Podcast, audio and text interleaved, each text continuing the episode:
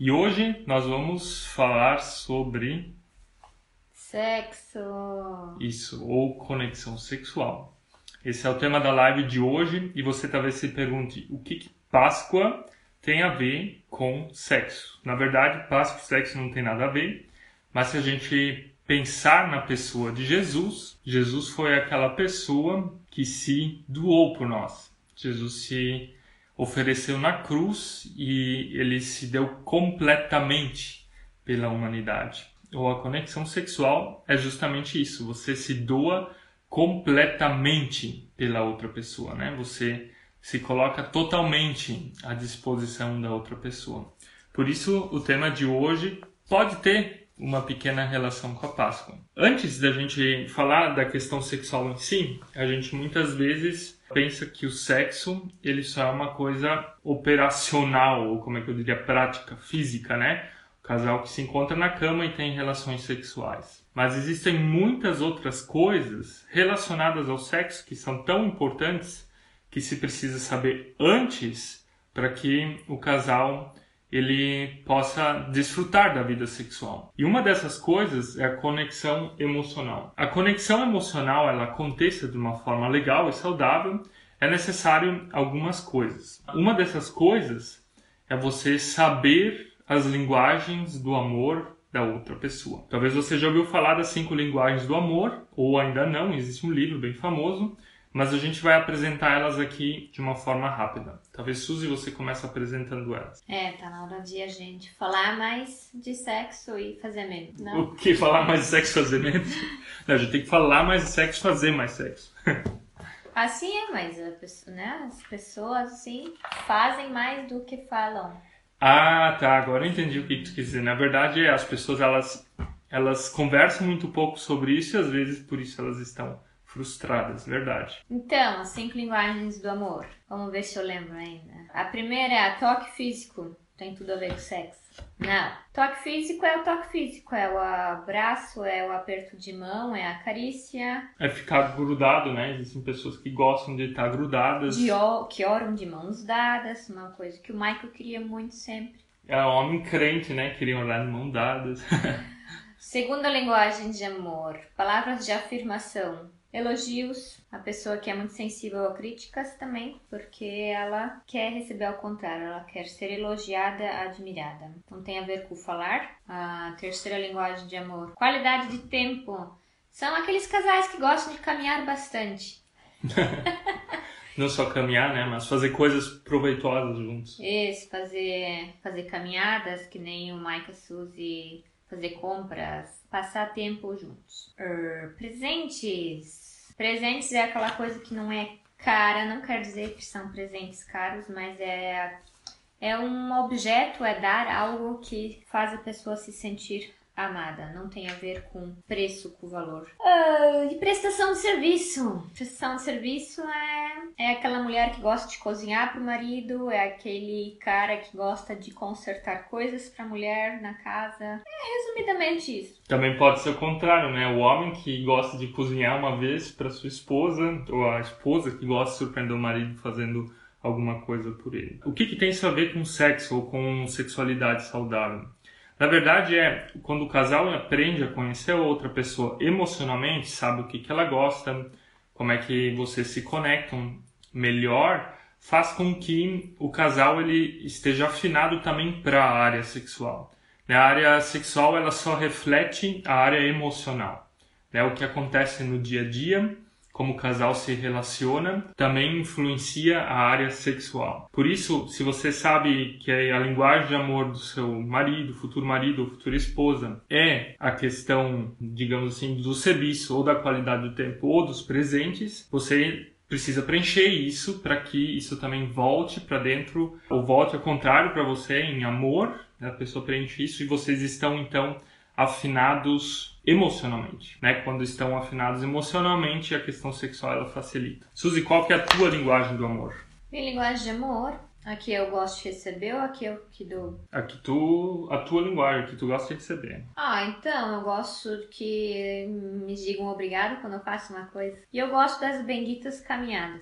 Nossa, a linguagem de amor da Suzy, na verdade, é prestação de serviço. Não, Qualidade de qualidade tempo, de tempo e palavras, de, afirmação. É a base para uma boa conexão sexual. Você saber o que o outro gosta, você saber o que, que o outro precisa, é a base para uma boa, para uma boa relação sexual.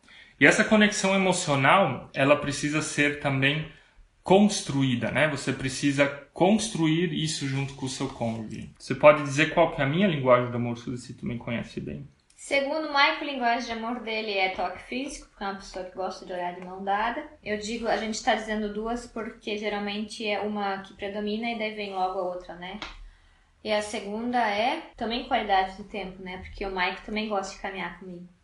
É exatamente, qualidade de tempo, palavras de afirmação, na verdade a gente tem linguagens do amor bem parecidas. Se você consegue fazer isso, você tem que agora desenvolver a conexão emocional. A conexão emocional você desenvolve num ambiente de amizade. Já falamos isso uma outra vez, bem rapidinho, lembrando ainda o que, que é construir amizade. Você precisa construir uma relação de confiança com o seu futuro cônjuge ou cônjuge. Vocês precisam ser melhores amigos. Vocês precisam querer se divertir juntos. Vocês precisam achar um relacionamento leve. Quando essas coisas todas elas funcionam, a questão sexual ela também vai funcionar. A pergunta então é: como é que a gente constrói um relacionamento sexual? Existem dois extremos e nenhum desses dois extremos é bom para um relacionamento sexual. Um dos extremos é que o sexo é ruim. A gente fez um Rios essa semana sobre isso. Suzy pode falar um pouco o que, que era o que os pais da igreja, alguns teólogos medievais achavam sobre o sexo, ou pensavam sobre o sexo. Homens, na época que não, que tinham o dom do celibato, eles não se casavam, então eles argumentaram de que todos os dias da semana quase era pecado fazer sexo e sobrava acho que dois dias da semana para fazer sexo. Que era segunda e quinta, eu acho. Terça e quarta. Terça e quarta o que, que acontecia na sexta-feira, por que, que não podia fazer sexo por na sexta-feira? Por causa da morte de Jesus e do sábado por causa da Maria, domingo por causa da ressurreição de Jesus. Da Páscoa. Da Páscoa. E... Então não façam sexo hoje. Na é. segunda em respeito ao dia de descanso, na quinta-feira em relação à ascensão. E eles ainda diziam que se o casal transava, o Espírito Santo saía do quarto. Essa era a opinião deles. Isso é uma coisa que faz parte da igreja, da história da igreja, influenciou muitos casais, influencia ainda muitos casais e a própria igreja, principalmente a igreja católica, de que sexo é algo ruim, ou sexo é só algo necessário para se ter filhos, para procriação. Esse extremo, ele faz com que casais eles sofram, na verdade, né? Então, outras pessoas que talvez passaram por traumas sexuais, elas se acham em casa com esses tipos de afirmação e o casamento ele sofre ou a vida sexual do casal ela não vai bem porque se tem essa ideia de que o sexo é ruim, de que o sexo é sujo, de que é coisa só para os homens ou de que só serve para se ter filhos, ou seja, são várias opiniões negativas que se tem. Uma outra coisa, um outro extremo é de que tudo é sexo, tudo gira em torno do sexo e a gente vive nessa sociedade sexualizada. Todo mundo fala sobre sexo, imagens sensuais por tudo, né? As próprias redes sociais, elas insinuam muito a questão sensual, o erótico. Pessoas mais curtidas e mais seguidas nas redes sociais são as pessoas vulgares, principalmente mulheres, né? Onde elas precisam mostrar algo a mais para que elas ganhem mais likes e mais seguidores. Então esse é um outro extremo, são os dois extremos. E se a gente olha eles, a gente tem que superar esses dois extremos e achar um meio. E esse meio a gente acredita que ele tem a ver com Deus também. Deus, na verdade, vê o sexo como algo bom. Existe alguma coisa na criação que ele criou que não é bom, que não fosse bom? Tudo que ele criou, lá, na, lá em Gênesis 1, o que, que ele disse depois que ele criou as coisas? Que tudo era bom. Que era bom. E quando ele criou o ser humano, era muito bom.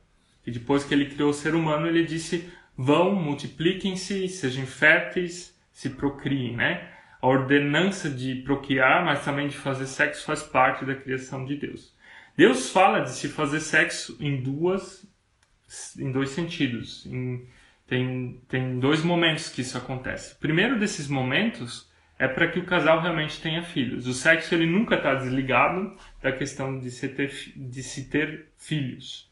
E não é uma coisa fácil, né? Muitas pessoas hoje em dia nem querem mais ter filhos, né? Cada vez menos, né? A gente aqui na Europa conhece várias, vários amigos, várias pessoas que não querem ter filhos e que decidem assim no Brasil a gente também conhece. Ou seja, a primeira ordenança de Deus é que o casal tenha filhos, o sexo serve para isso. Segunda coisa que serve é para o prazer, para satisfação pessoal, para satisfação sexual. Isso aparece em outros livros da Bíblia, como por exemplo lá em Cantares. Cantares fala é uma, é uma conversa entre o noivo e a noiva, Salomão e sua noiva, e eles trocam palavras quentes, calientes, né? Eles mostram que eles se amam e têm uma linguagem puramente sexual. Então são as duas coisas que Deus colocou dentro da questão sexual: a questão do prazer e a questão da procriação. Se o sexo só serve para o prazer, ele não cumpre o papel feito, ou não cumpre aquilo que ele foi feito. Se ele só serve para procriação, também está errado. Ou seja, você tem que achar aquele meio termo entre prazer e procriação. As duas coisas elas precisam se complementar. Ou como é que um, se constrói, como é que o sexo pode ficar bom no casamento? Existem algumas coisas que precisam ser feitas. Primeiro você tem que eliminar aquelas coisas que são destrutivas para a vida sexual. No final da live a gente vai falar um pouco mais disso, de vilões, mas a gente vai tocar um pouco nelas agora. O que, que é destrutivo para uma vida sexual? Suzy, o que, que é destrutivo para uma vida sexual? É não falar sobre o sexo com o teu futuro ou o teu marido. Comunicação é uma das coisas que é super importante. A gente já falou num vídeo nosso que casais eles conseguem fazer sexo, mas não conversar sobre sexo. Isso é tão importante quanto. E por que, que isso é assim? Porque quando você, eu acho que conversa sobre o sexo, você se expõe, né? Você. e ficar pelado não se expõe, não é se expor. É que o pelado ele foge às vezes do racional, né? Ah, tá, até no escuro. Nem sempre no escuro, né? Mas o pelado, a pessoa no relacionamento sexual, ela está envolvida por aquele momento. Mas quando você conversa, você tem que refletir. E daí você se faz sensível. Né? A outra pessoa vai poder falar talvez aquilo que ela gostou ou não gostou. E você se torna sensível para aquele assunto. Então, nesse sentido, por isso que acaba sendo difícil casais às vezes conversarem, principalmente sobre aqueles temas mais sensíveis e mais delicados, aquilo que é difícil para vocês acharem uma harmonia ou quando se está passando por algum problema na área sexual. Um outro vilão ou uma outra coisa que impede com que o sexo seja bom. A gente também vai falar no final um pouco mais sobre a pornografia e a mídia, também é uma coisa que nos influencia. A gente às vezes tem a expectativa de ter que ter o corpo perfeito, né? As mulheres têm que ser as modelos, as top models, e os homens precisam ser os bombadões e ter o tanquinho, é, alguns têm um tancão, uh, mas você ter o corpo perfeito, né? Essa expectativa que se tem em relação ao corpo da outra pessoa, que às vezes, quer dizer, nem não é às vezes, na verdade não é isso que vai fazer com que o empenho sexual, o desempenho sexual, ele seja bom. Não é ser a pessoa um pouco mais magra ou tá redondinha ali que ela vai ser mais feliz sexualmente. Tem um monte de gente que não se encaixa nos padrões e é muito mais feliz sexualmente do que modelos, pessoas que estão dentro daqueles padrões. Né? Visuais, né? É isso que a mídia ela faz, né? A gente vive muito forte assim nessa nesse momento do visual.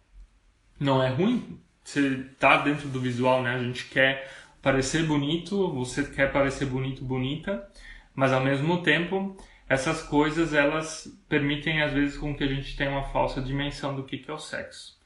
Voltando agora aos filmes, às séries e à pornografia em si, eles apresentam uma sexualidade puramente errada, né? Você vê pessoas tendo orgasmos e prazeres infinitos, fazem posições mirabolantes que que não é a realidade do sexo. O sexo é uma coisa muito mais natural, uma coisa muito mais emocional, né? Onde vocês se conhecem, vocês se sentem, vocês percebem que o outro gosta e não aquela coisa de filme, aquela coisa que a pornografia ela coloca ali. Então são coisas difíceis. Isso gera às vezes expectativas falsas.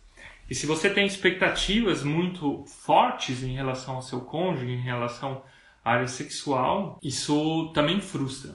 Né? Quando você exige demais da outra pessoa, ela também não vai se sentir leve, livre e solta para fazer sexo com você. A pressão, ela não ajuda a questão sexual. A conexão emocional, ela é mais importante do que o visual. A conexão emocional, ela é mais importante do que aquilo que a mídia coloca. E a conexão emocional, na verdade, ela simboliza também conversa do casal, o quanto um casal consegue conversar sobre sexo. O sexo, na verdade, ele é um presente. Ele é uma coisa boa que Deus nos dá. Ele é um presente para o momento certo. E a gente acredita que o sexo ele deve ser vivido dentro do casamento. Não sei qual que é a sua situação.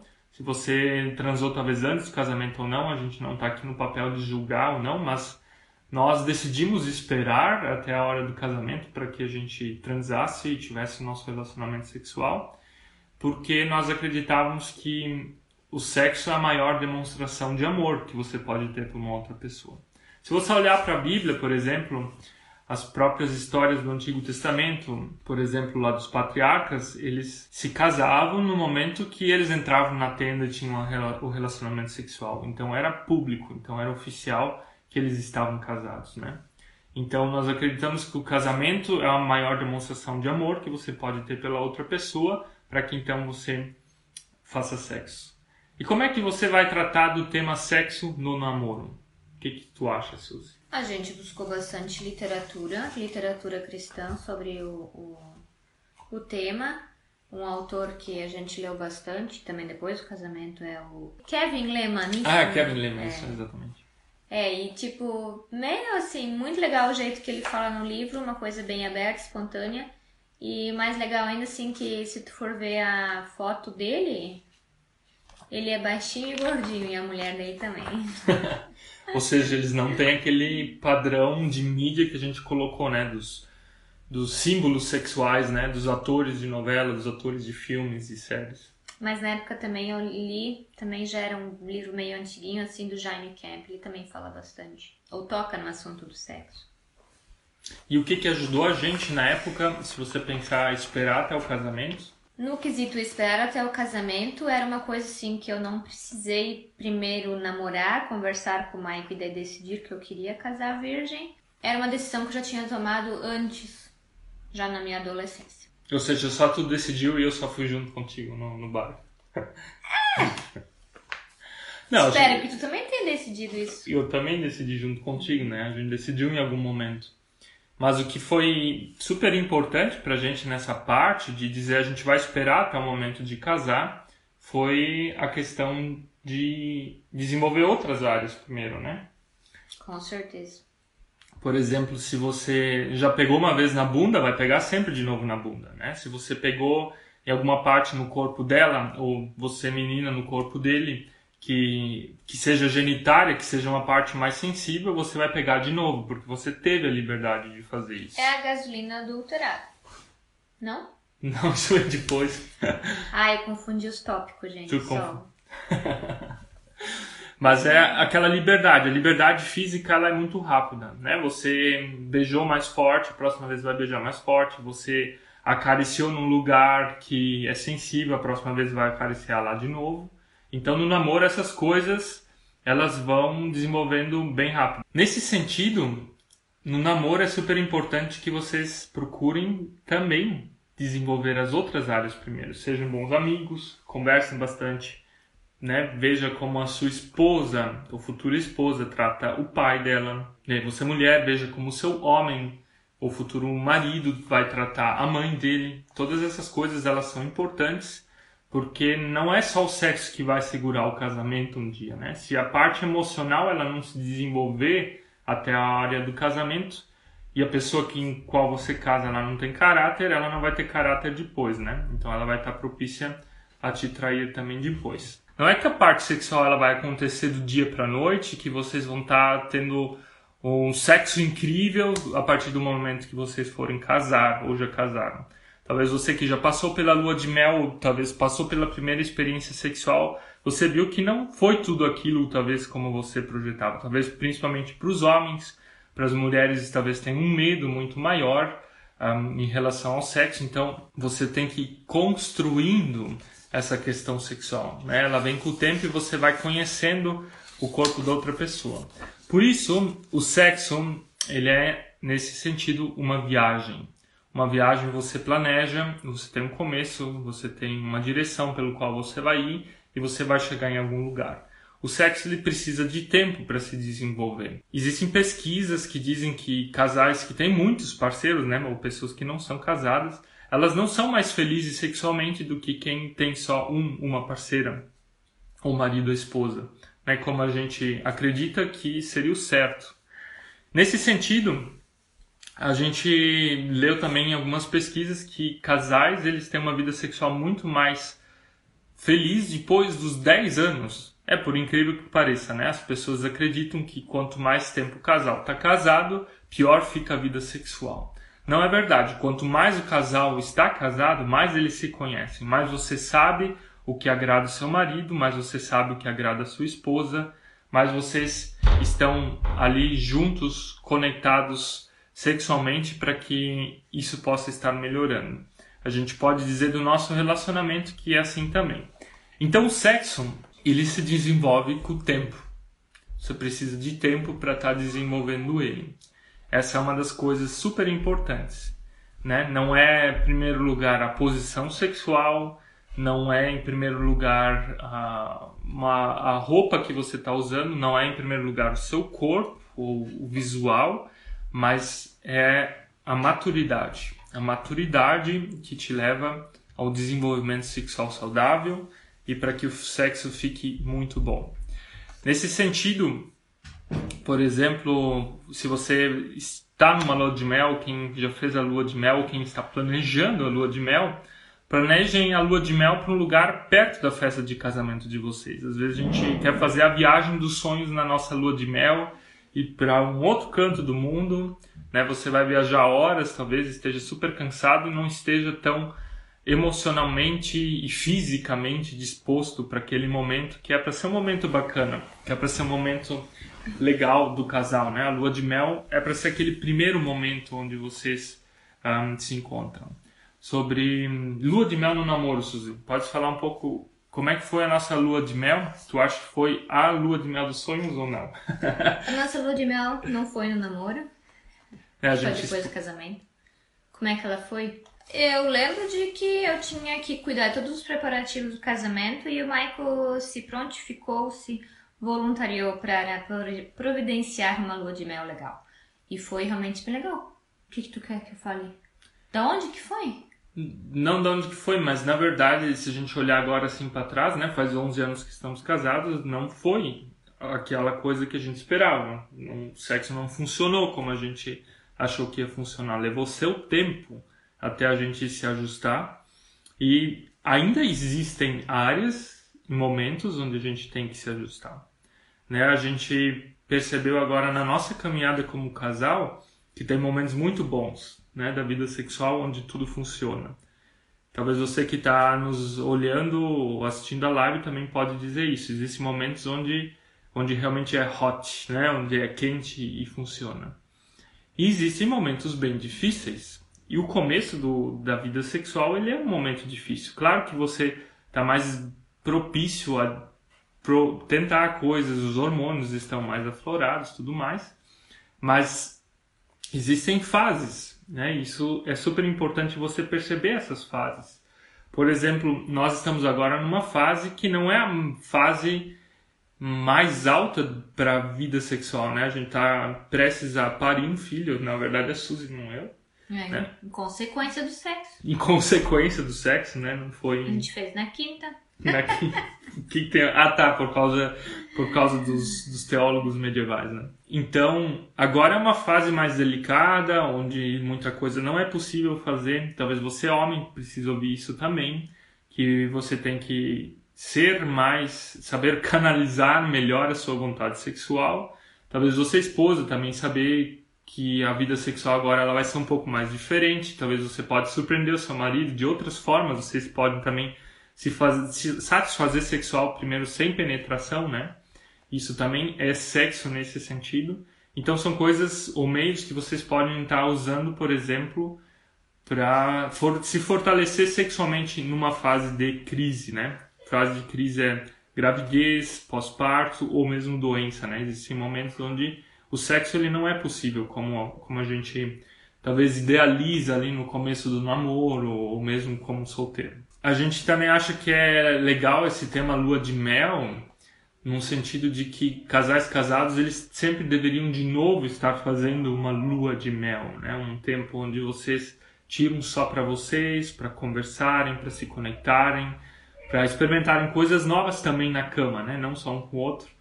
Um, a gente fez uma postagem no nosso Instagram e essa postagem foi tire uma hora do dia para conversar com o seu cônjuge, tire um dia por semana para passear com o seu cônjuge, tire uma semana no ano para viajar com o seu cônjuge.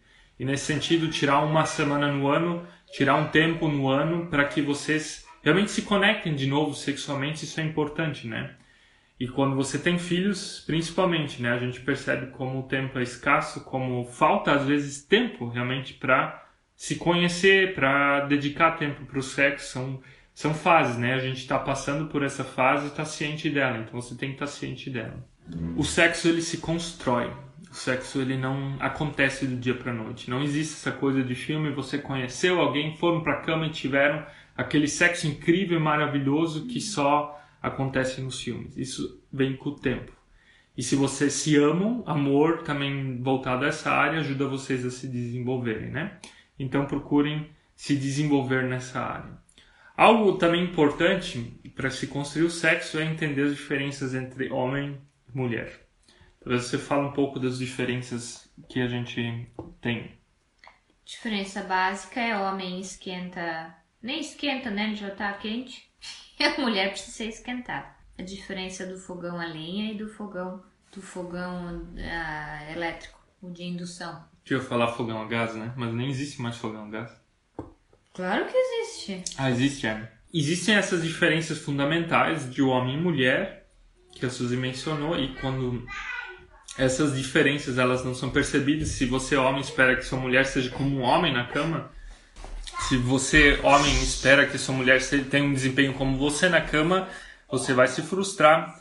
E se você, mulher, espera que seu marido seja como você, você também vai se frustrar, né? Homens e mulheres têm naturezas diferentes. O homem, ele se estimula muito mais pelo visual e é uma questão muito mais rápida, muito mais física, não que não seja emocional, sempre é emocional, mas é uma questão sexual bem mais diferente, né? Para a mulher é muito mais uma questão de envolvimento de, emoção, de emoções, né? Você, homem, começa a fazer sexo com a sua esposa, não no momento que vocês estão tendo aquela intimidade pelados um com o outro, mas você começa fazendo sexo quando você acorda de manhã e diz bom dia, se você quer, se vocês fazem sexo à noite, né?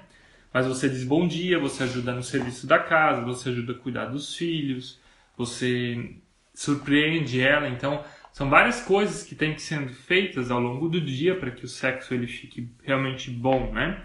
Então, são algumas dessas diferenças fundamentais entre homem e mulher, de você perceber elas e perceber que elas existem.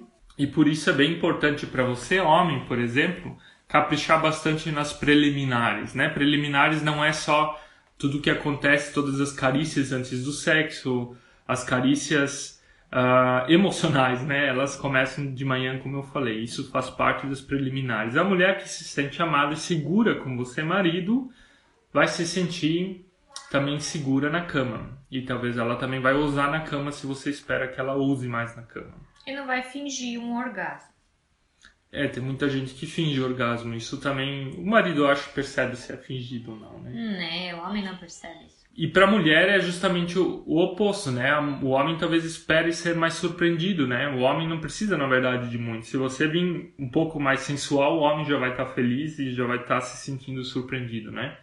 Então são essas coisas. O sexo ele precisa de você perceber o outro, perceber o gênero do outro, de que isso vai se desenvolver então com o tempo. Nesse sentido, é importante que vocês conversem sobre essas diferenças, né? O que, que ajuda um casal a conversar? Quando você não tem coragem de conversar com outra pessoa, então leiam alguma coisa juntos. A gente leu várias coisas juntos, né? Sobre, sobre sexo, isso também nos levou ao diálogo. É difícil falar sobre isso, né? Você se você tem que mostrar suas fraquezas, mas quando você mostra suas fraquezas também num diálogo, acontece também abertura para que coisas melhoram, né? E a nossa vida sexual ela melhorou muitas vezes em momentos de crise, né? Em momentos de crise onde coisas não funcionavam como a gente desejava e a gente teve que parar e conversar sobre elas, né? Existem ainda três problemas comuns. Legal a dupla Marlon, Marlon e Michele, que vocês estão nos acompanhando. Existem três problemas comuns ainda assim que impedem com que o casal um, ele tenha dificuldade de se conectar, né? Ou que o sexo ele piora muito. A primeira delas é falta de autoestima. Quando você se acha ou não se acha nada, e daí as coisas não vão funcionar. Se você não consegue amar o seu corpo, né? Se você não te ama como Deus te criou, como Deus te formou, você também vai ter dificuldade de amar o corpo do seu cônjuge, né? Se você acha que o sexo é sujo, o sexo também vai ser sujo, né? Se você não tem essa autoestima de dizer, não, eu, eu me amo como Deus me formou, eu me amo como Deus me criou, eu sou uma pessoa única na presença dele, você também vai ter liberdade, vai ter autoestima de fazer coisas na cama que o seu cônjuge talvez espere, né? Essa é uma das coisas. Uma segunda coisa que faz com que muitos casais eles não consigam se ajustar sexualmente tem a ver com o dia a dia deles. É o que a gente tá passando agora, que é o cansaço. Ontem foi um dia de crise aqui em casa, né? Mesmo e muito cansaço, é. Estamos sofrendo muito cansaço em consequência do sexo. Não, pelo, é pelo contrário. Claro que sim, a gravidez é consequência do ah, sexo. tá, agora entendi o que tu quis dizer. Né? O cansaço, ele. O dia a dia, a rotina, né? Quando se isso está acima da prioridade do casal se encontrar também na cama, faz com que o sexo ele também piore, né? Então, o dia a dia, a rotina são, são coisas que, que pioram. E uma última coisa, assim, que tem a ver com questões diárias, Suzy vai falar agora ainda para nós. Vontades diferentes. Isso também acarreta a questão de se você não conversa com o seu cônjuge sobre é, desejos, sobre uh, talvez lugares do corpo onde você sente mais desejo, e se você não expressar isso para ele, sempre achar que ele adivinhe, então isso não vai funcionar. É, também tem a ver com expectativas diferentes, né? Uhum. Tipo, tu ficou muito brava na nossa, nossa conversa no começo do namoro quando a gente falou uma vez sobre frequência do sexo, né? Era uma parte do livro, é, que dizia que assim é bom conversar sobre é, quais são as expectativas que você tem em relação, por exemplo, quantas vezes por semana. E o Michael bem na boa assim falou e eu me fiquei muito. Essa é uma das coisas um, importantes de, de, se falar sobre essas vontades diferentes, sobre essas expectativas diferentes, né? Talvez um, os homens geralmente têm aquela expectativa no começo de que vão transar todo dia e as mulheres, na verdade, não, né? Então, a gente não quer dar uma resposta pronta de quantas vezes vocês têm que transar.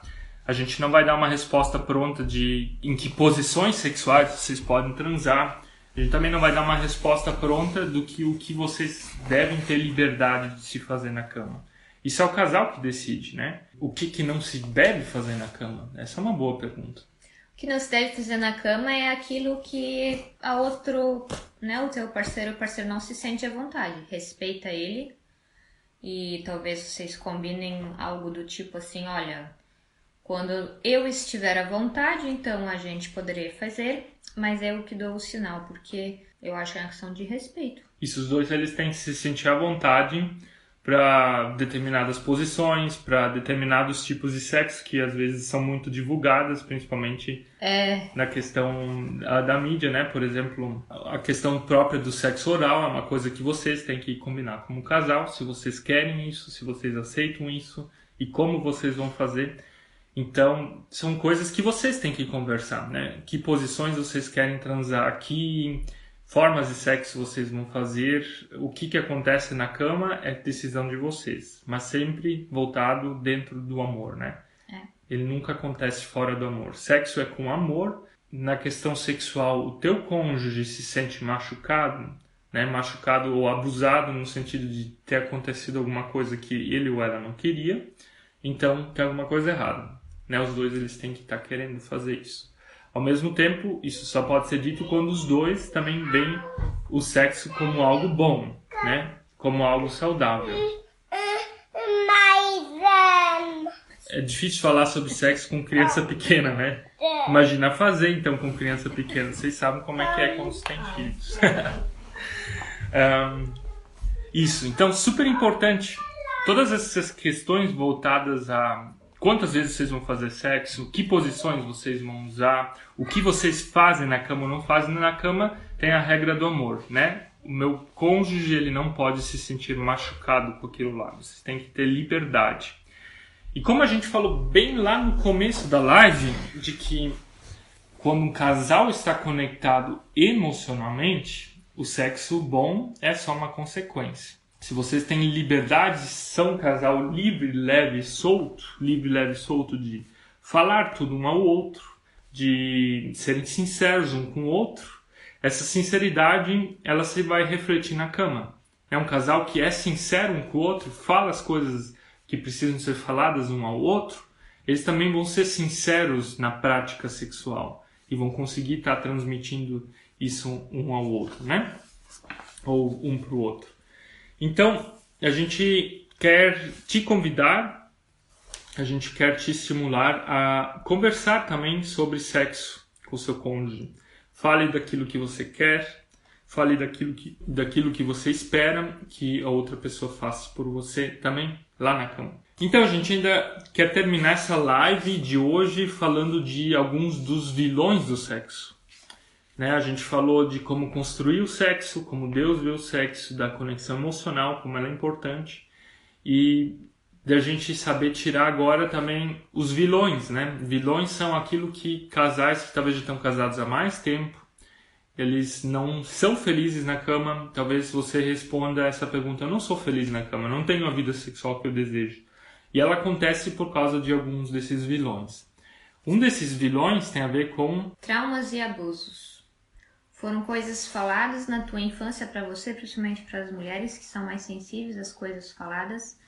Ah, se tu ouviu a tua avó, a tua mãe falar que sexo é sujo, que, ah, que é uma coisa que não se faz, ou se você sofreu palavras de abuso ou até atos de abuso de algum tio, de algum pai, padrasto, avô, pessoa, homens próximos que talvez passaram a mão em ti. Ou, ou mesmo mulheres também. Ou mulheres, é, né? No caso, babás, muitas vezes são coisas que estão lá no fundo que você nem sequer imagina, mas que eles te atrapalham um monte na cama.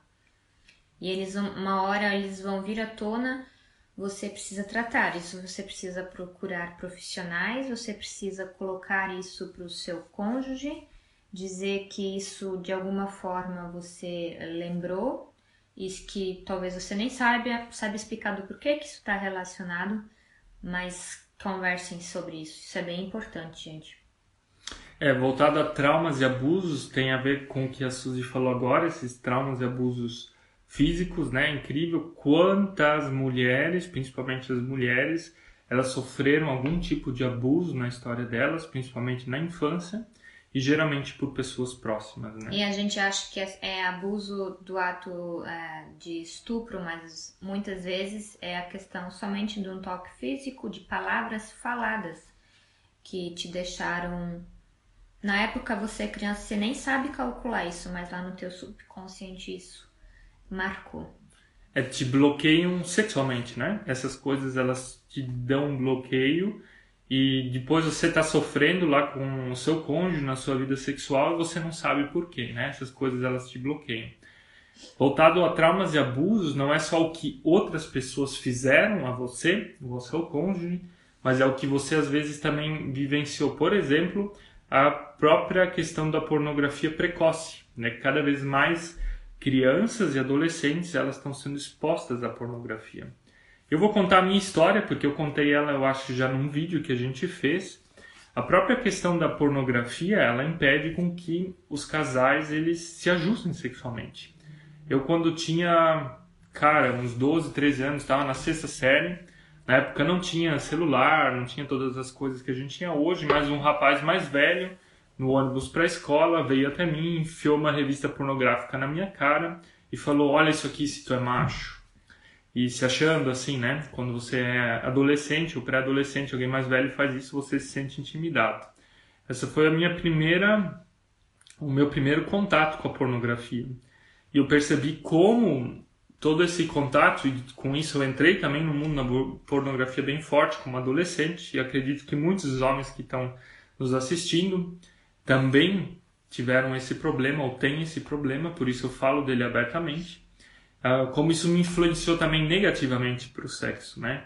Eu conversei com a Suzy sobre esse assunto, né? A gente conversou várias vezes. Eu machu... Já no namoro, né? Já no namoro, a Suzy se sentiu machucada, com certeza, né? É uma traição que você faz, não é uma traição no ato sexual, mas é uma traição emocional que você faz.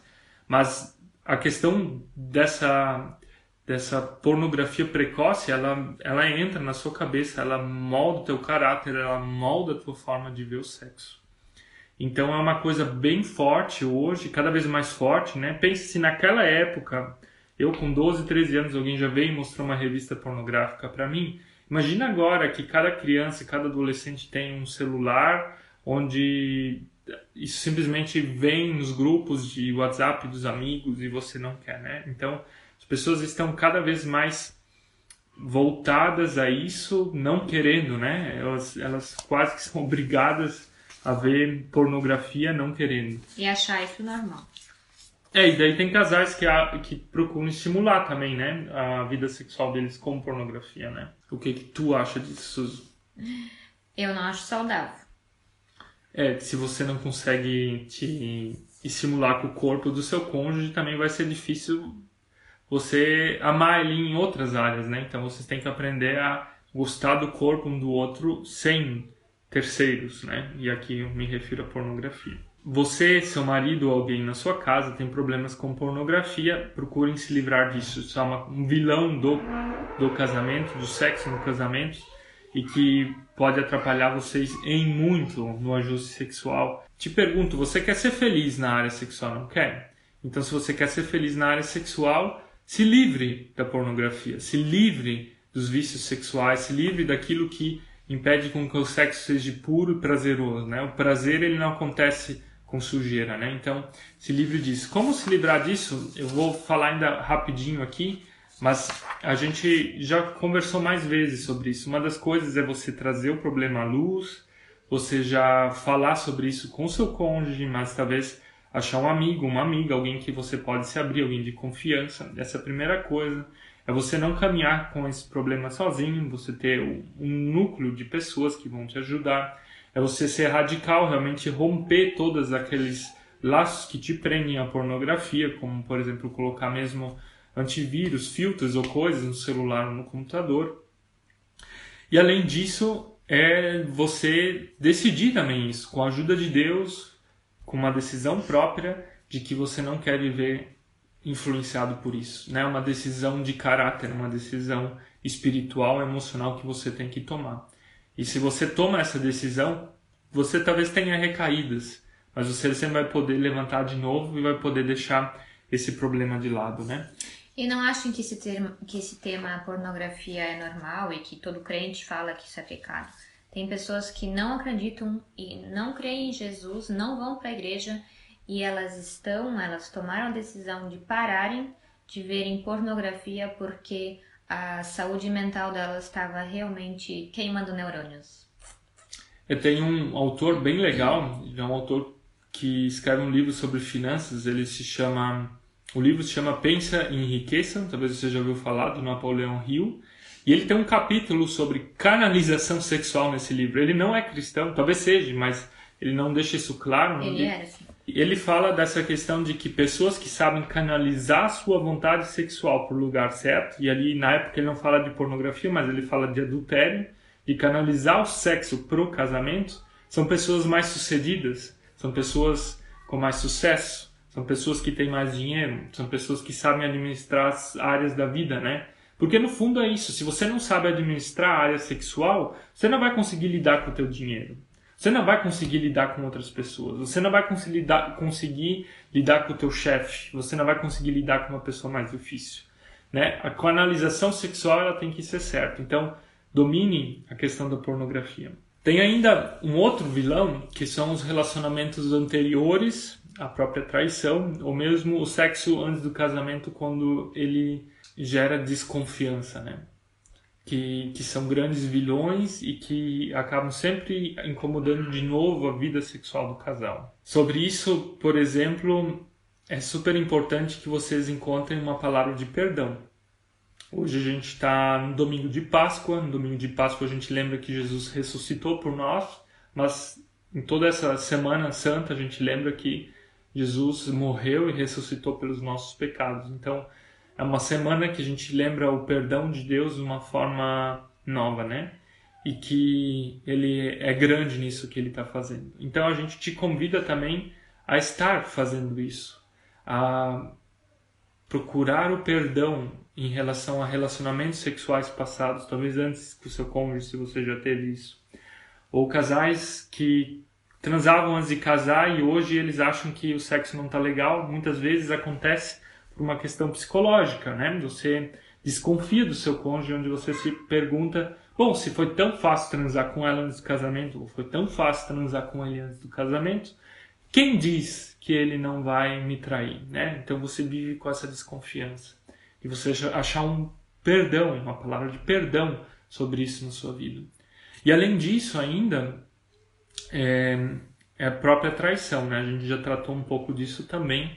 A traição, ela é, é, é difícil, é um tema bem difícil. Muitos casais passam por isso, mas a traição ela também precisa de perdão. O perdão não é uma coisa que vem da gente, ela não é natural, mas ela é sobrenatural. Porque Deus é sobrenatural e ele dá o perdão. Então a gente te convida nesse domingo de Páscoa procurar o perdão, procurar o perdão sobre todas essas áreas que estão impedindo com que o teu casamento seja feliz na área sexual, que você tenha um sexo saudável, que vocês tenham conexão sexual. Nós temos o nosso Samuel mais uma vez aqui. Eu vou terminar então a live, Suzy, ok? Então, gente, te convido a achar perdão sobre a sua vida, achar perdão sobre a sua vida pessoal e a libertar tudo aquilo que está impedindo a tua felicidade sexual. E para a gente achar esse perdão, eu quero te convidar hoje a fazer uma oração comigo. A gente está orando e pedindo a Deus para que Ele perdoe todas as áreas, para que talvez você consiga perdoar o seu cônjuge, talvez você consiga perdoar a si mesmo, si mesma, perdoar a sua história, e quando você consegue fazer isso, eu acredito que você vai estar livre, você vai estar leve, você vai estar solto, solta, também para desfrutar daquilo que Deus criou e é bom, que é o sexo. Eu quero orar contigo e quero pedir a bênção de Deus sobre a tua vida, para que Ele te dê esse perdão, para que o sexo possa ser de novo bom, para que você experimente aquilo que Deus criou de uma forma boa e que talvez foi manchado na tua vida ou no teu casamento. Vamos orar. Senhor Deus, eu quero pedir a tua palavra, eu quero pedir o teu perdão sobre a vida de quem está nos assistindo agora. Eu quero pedir que tu derrame tudo aquilo que essas pessoas precisam, que elas se agarrem em ti, que elas se agarrem em Jesus, que tu estejas perdoando tudo aquilo que talvez foi feito de errado na vida, na área sexual, voltado à traição, a relacionamentos interiores, a pornografia, a traumas, a autoestima, a medos, a não entender diferenças, a não conseguir conversar sobre o assunto. Eu quero pedir o teu perdão sobre todas essas áreas.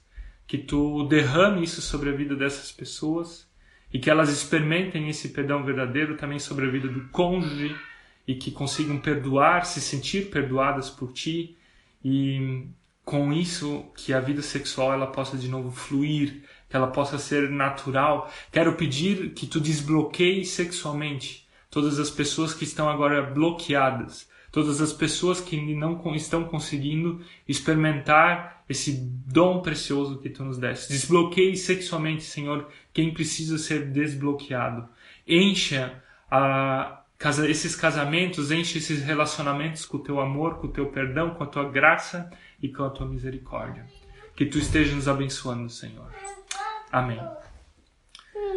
Gente, obrigado que vocês estiveram nos assistindo até agora. O Samuel veio mais uma vez aqui depois da nossa oração. Se você ainda quer conversar conosco ou precisa de alguma, alguma espécie de ajuda, esteja entrando em contato com a gente, esteja nos escrevendo ali no direct, que a gente vai estar respondendo e querendo te ajudar também. Esperamos que vocês, como casal, tenham uma vida sexual legal, uma vida, uma conexão sexual saudável e que vocês desfrutem desse dom maravilhoso que Deus deu a vocês. Deus abençoe e domingo que vem a gente vai estar fazendo a nossa última live sobre essa série de lives que é sobre propósito, propósito no casamento, né? Companheirismo com propósito é o nome dessa live, né? Nos vemos no domingo que vem e legal que você esteve nos acompanhando até agora.